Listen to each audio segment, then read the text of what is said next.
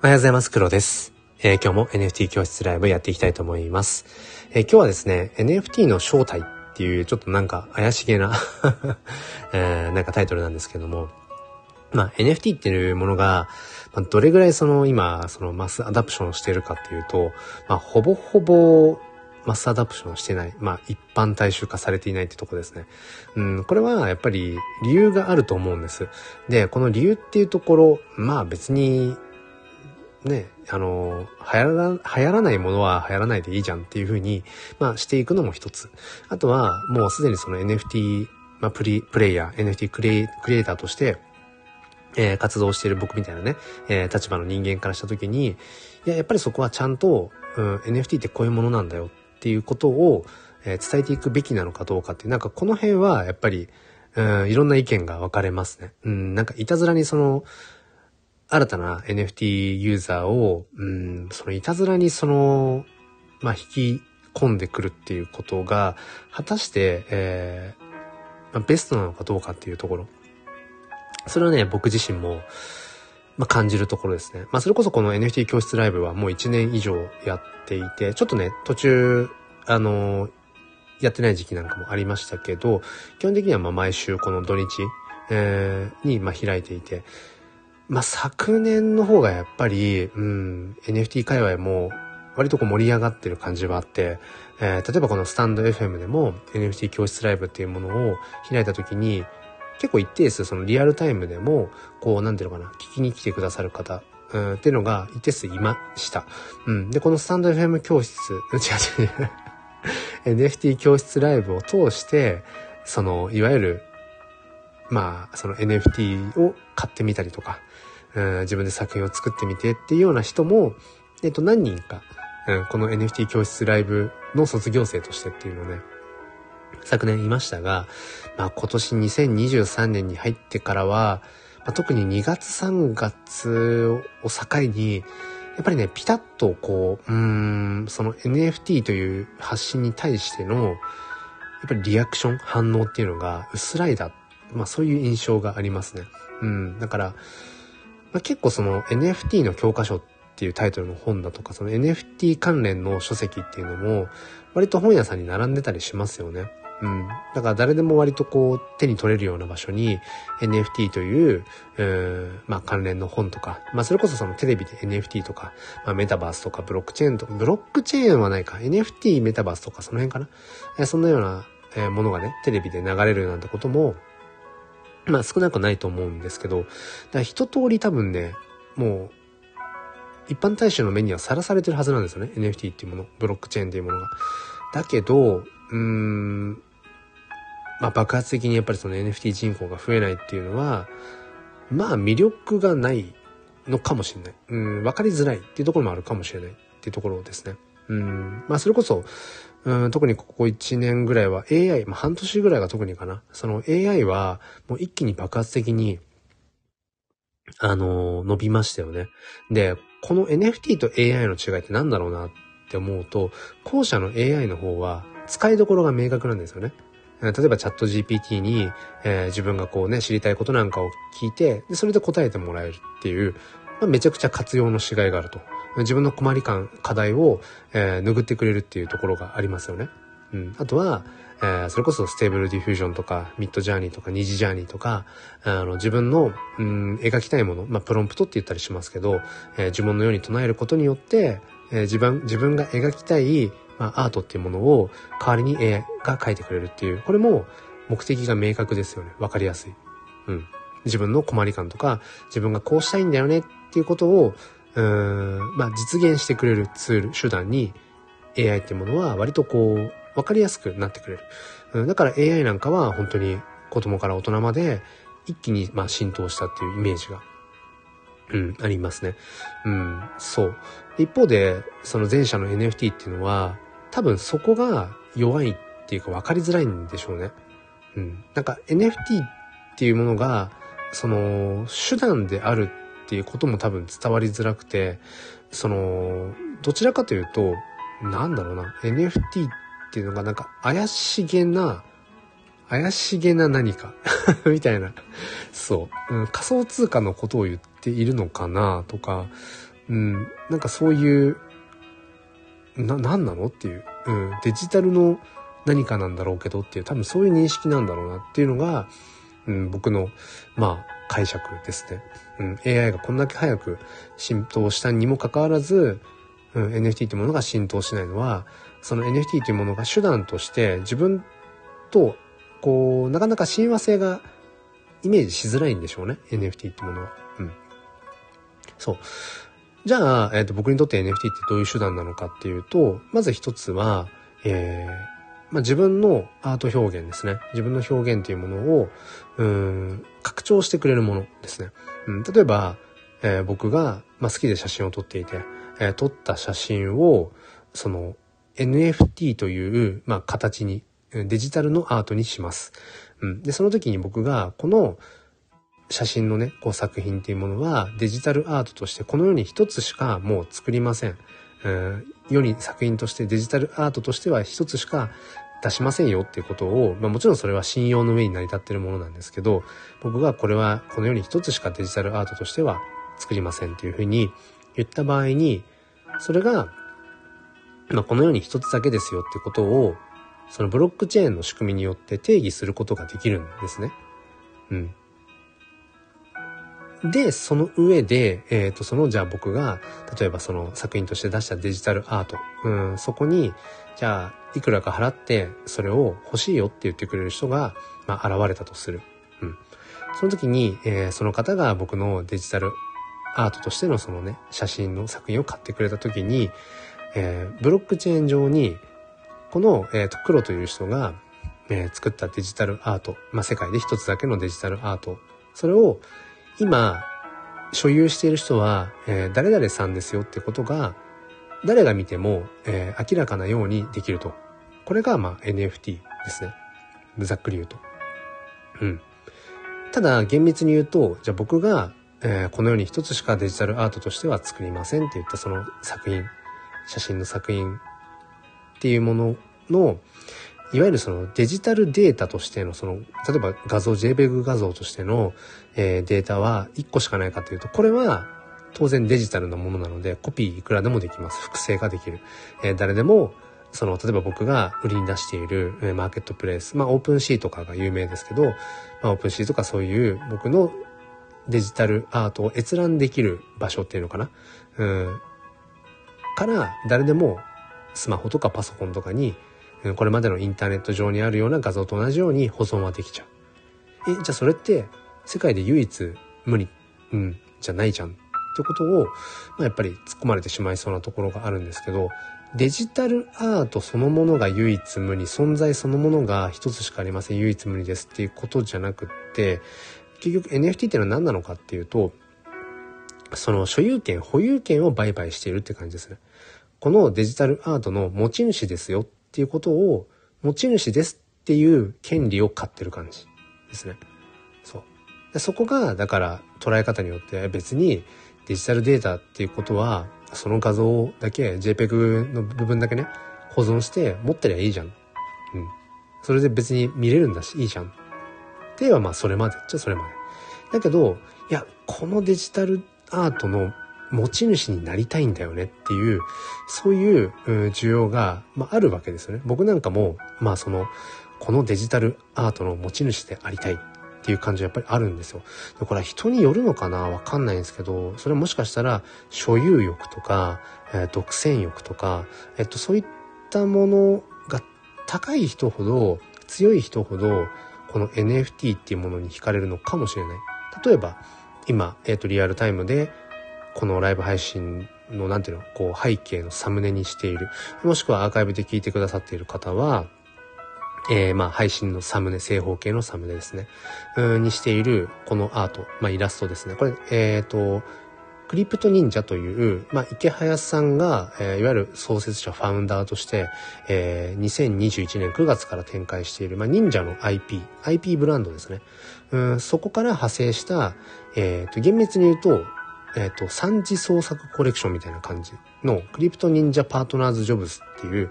えー、ものの中の一つなんですけど、僕はこれのデジタルアートの持ち主なんですね。うん、当時いくらだったかな？当時、忘れちゃいましたけど、うん。まあまあな額したかな？確か。うん。10万円はしなかったかもしれないけど、それぐらいかな？うん。の持ち主なんです。で、その、持ち主であるってことを、まあ、ブロックチェーン上で証明ができるんですよね。この、まあ、今僕が背景にしている、このイラスト、うん、これのアート、デジタルアートが、まあ、売りに出されました。それは世界に一つだけですよ。っていうことがブロックチェーンにまずある。で、それを僕が、えっ、ー、と、仮想通貨イーサを払って買いましたっていうやり取りが全部ブロックチェーンに記録されていて、まあ、そこに、まあ、僕がその、まあ、黒っていう、まあ、名前でね、うん、自分のその、えー、まあ、アカウントを表示してるので、まあ、黒っていう人が買ったっていうことが、で、今持ってるっていうことが、ブロックチェーンで証明されているっていう。うん。まあ、そこをどう捉えるかなんですよね。で、多分これって、僕もそうだったんですけど、NFT というものを実際に買って、その保有、所有してっていうような、えー、ことをするまでは、なんかいまいちよくわかりませんでした。そのデジタルデータにお金を払う。だって、保存できるじゃん。スクショできるじゃん。なんでそれにわざわざお金払うんだろうっていうのがよくわかんなかったんですけど、これはね、やっぱりね、実際に買ってみて、NFT っていうものを自分が持った時に初めてね、なんかね、体験としてわかるっていうところがあるんですよね。で、これはね、うーん、以前言われたことあるんです。いや、そのね、実際にやってみなくちゃわかんないよ。NFT は買ってみないとわかんない。持ってみないとわかんないから、あの、とりあえず買ってみたらっていうのは、ちょっと、なんか乱暴だよね。ちょっとそれは雑なんじゃないかってことは言われたことはあります。いや、でもね、あの、本当にそうなんですよね。体験しなくちゃわかんないことってやっぱり、うーん、この世の中にいっぱいあるし、だからそもそも体験してみたいなって思わない人には、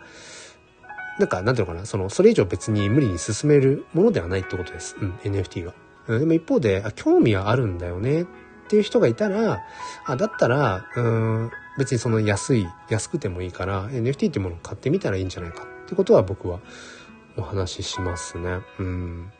こればっかりはね、体験を伴わないとイメージできないかもしれないですね。っていうのも、結局これまで僕らは、その、フィジカルありきで生きてきたわけで、それこそ、ね、お金が生まれる前は、その、物々交換をしてたわけじゃないですか。そのフィジカルのその物質ありきで生活をしてきたわけで、でも、うん、ある時から、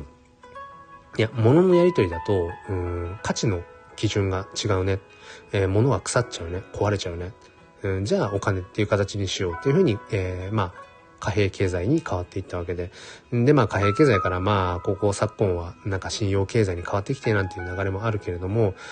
まあそれとこう、まあ並行してっていうのかな。うん、僕らはそのデジタルというものを生み出していくわけですよね。その、物的なものっていうのは結局、ね、その、壊れちゃったりとか、なくなっちゃったりとか、えー、されていってしまう。うん、それこそ、あの、平家物語にも書いてありますよね。諸行無常の響きありっていう、あの、どんなものも、やっぱりいつかは滅びていくっていう。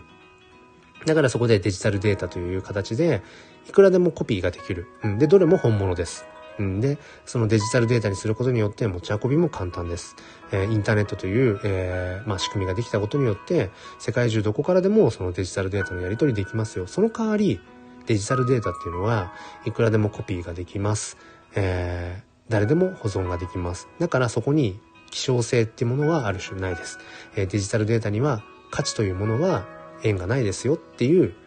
ものだったんですよね。うん。でもそこに来て、このブロックチェーンという、要は、その、情報の改ざんっていうものができない。ブロックチェーンという仕組み。それを掛け合わせることによって、そこに今まで唯一無二性というものが確保できなかったデジタルデータ、そこに、まあ、アートを絡めることによって、えー、価値が生まれるようになった。うん。まあ、それが、まあ、NFT というものですね。まあ、NFT って一言で言っても様々あります。うーん、ゲーム的なもの。なんか、アプリケーション的なもの。うん。そして僕がずっと今話してきていたのは、まあ、アートですね。うん。アート。まあ、僕はその中でもやっぱりアートが結局好きで、うん。だから、まあ今までも、うん、買ってるものっていうのは基本的にアートとして自分が気に入ったものですね。うん、あ、これを欲しい。これをも持ちたい。うん。これを自分がその、なんだろう、所有者でありたいっていうものを買ってますね。ただ、えっ、ー、と、ややこしいことに、まあ、その NFT っていうものが、その、ただただ、これ欲しいな、じゃあそれお金払ってデジタルアートを買いました。終わり。ああ、自分の欲しい、自分の推しのクリエイターさんの作品がデジタルデータで買えた。そしてそれの持ち主が自分であることがブロックチェーンで証明されてる。嬉しいなで、まあ、終わればある種もしかしたら幸せなのかもしれない。これまでの、えー、フィジカルでのその消費活動とかと何ら変わりはないかもしれない。だけど、このデジタルアートになっていることによって、えー、ややこしくしているところが、そこに、えっ、ー、と、投機性とか投資性ってものが生まれたということですね。で、当然デジタルデータなので、えっ、ー、と、基本的には劣化しないですよね。うん。だから、なんていうのかな、その経年劣化みたいなことが、経年劣化によるその価値の目減りってものがない。ってことは、うん、そのデジタルデータ、デジタルアート自体に、要は市場価値がついていくと、うん、そこに値段が上がっていくってことがあり得るんですよね。だから、例えば、えーと、じゃあ100円とか200円で買った NFT デジタルアート。それが、結局まあその需要と供給のバランスだと思うんです、価格って。うん。で、その、とある、NFT アートをね、欲しいという方が100人いるって言った時に、いや、自分は、その、じゃあ黒さんが持っている、その、黒さんが200円で買ったえー、NFT アートを1万円で買うよって人がいるかもしれない。うん。で、その、じゃあその人に、じゃあ1万円で売りましたって言ったら、僕は1万円の利益が出るんですよね。うん。で、その、えー、買ってくれた人は、まあ、1万円で手に入った。よかった。うん。したら今度、いや、それ、えっ、ー、と、自分10万円払うので、えー、売ってほしいと。言った時に、そこには10万円という価値が生まれて、じゃあその1万円で買った人が10万円で買いたいと一緒に売ると。そうするとその人は、まあ、約9万円の利益が出て。っていうふうに、えー、欲しい人がいればいるほど価値が上がっていくという構図が、この NFT デジタルアートには、えっ、ー、と、生まれたんですね。うん。だから中には本当に何千万とか、うん、それ以上の額がつくような NFT アートみたいなものも生まれてきて、で、そうするとどうなるかっていうと、そこの、えっ、ー、と、デジタルアートがものすごい金額で売れましたっていう、そこがすごくもてはやされてしまう。うん、そこばかりが、やっぱり目についちゃうっていうのかな？うん、一般大衆に情報として流れちゃうっていう。まあどうしてもね、そういう目立った話の方がニュースになりやすいしね、記事にもなりやすいし。だからどうしても NFT、NFT アートっていうものが、その、お金の匂いがすごくしてしまう。うん、なんか稼げるとか、稼げないとか、うん、なんか詐欺があるんじゃないかとか、うん、なんか怪しいなっていう風になっていってしまう。でも、ちゃんと、うん、本質を見ていくと、革新的な、えっ、ー、と、まあ、技術なんだようん、これまでそこに価値というものが、え、ー、と、確保できなかったものに価値がつけられるっていう、僕はこれはすごく、うん、画期的なことだし、興味深いことだと思うんです。で、これはどこまで行っても結局手段なので、じゃあそれを今まで僕らが実現できていなかった何かに掛け合わせることによって、もっともっと僕らの生活が豊かになるんじゃないかっていう、なんかそういう話のはずなんですよね。うん。だけど、どうしたってその、転売をすることによって、えー、利益が出るとか、うん、なんかそういう話が先行してしまいがちだったり。僕自身もやっぱり昨年2022年は、うーん、そういう意味では、まあまあやっぱり、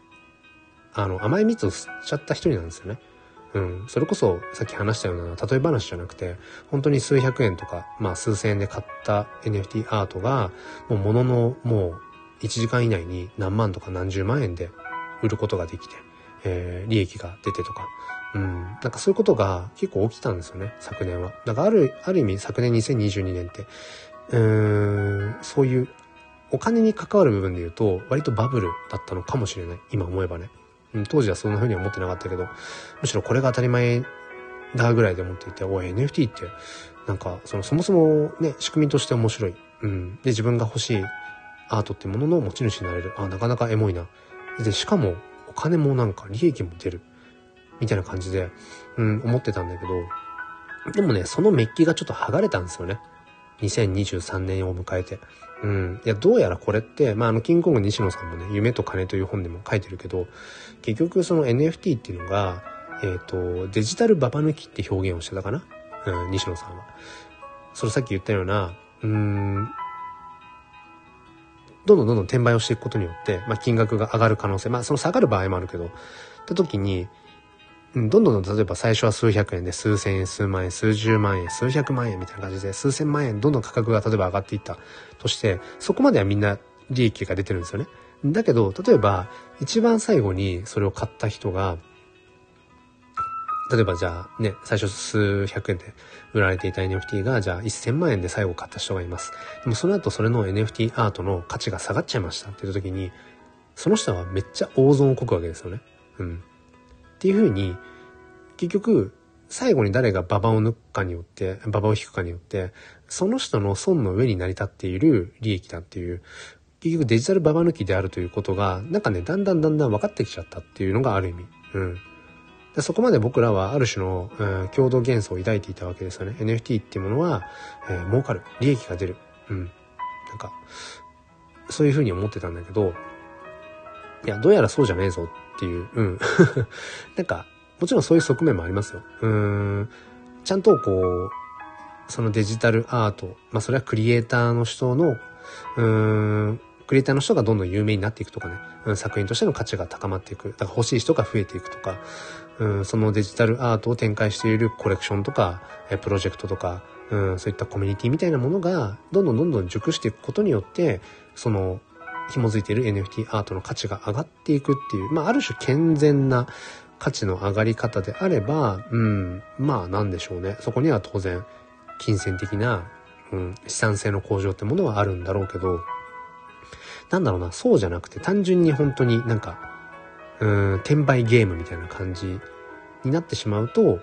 結局それはなんか本質とは違くて、っていうことになんか気づき始めた、そのいわゆる投機、投機税っていうのかな？本当に金目当てでっていうような人たちがこぞって、えー、2023年、